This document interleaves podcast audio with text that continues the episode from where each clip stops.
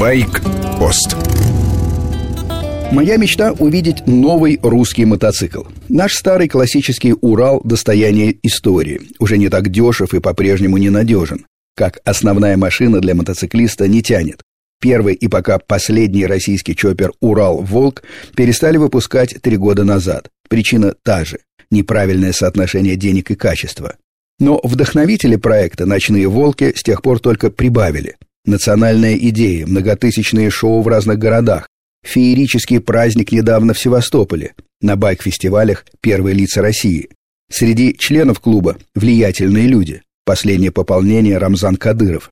В России такое объединение может многое. Как мне кажется, «Ночные волки» должны дать старт новому российскому проекту. Мощный, красивый и надежный байк. Рублем идею поддержат самые разные мотоциклисты. Будут покупать не только байкеры в клубных жилетках.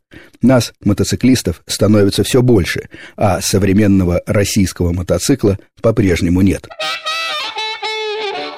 Французская фирма Midwall предлагает ограниченную серию из 35 удивительных мотоциклов. Машины будут изготовлены и доставлены покупателям в течение двух лет. В настоящее время есть два готовых экземпляра. Двигатель собственной разработки, что как раз и удивительно. Оппозит. Два цилиндра, но не поперек, как у BMW, а вдоль по ходу движения. Идеальная компоновка для цепной передачи.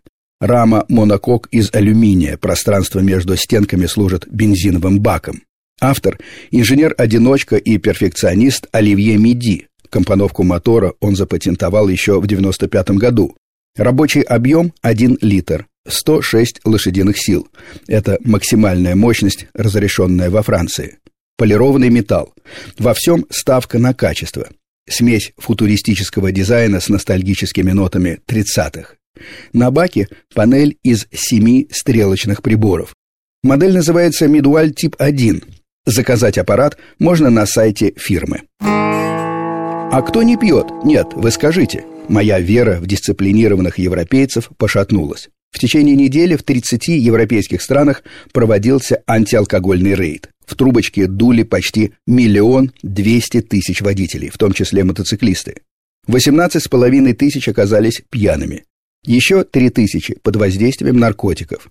Изъято 54 ствола, 240 человек задержаны, так как находились в розыске. К сожалению, нет данных о том, как распределились цифры по странам, а это было бы очень интересно. С вами был Сергей Фонтон, старший.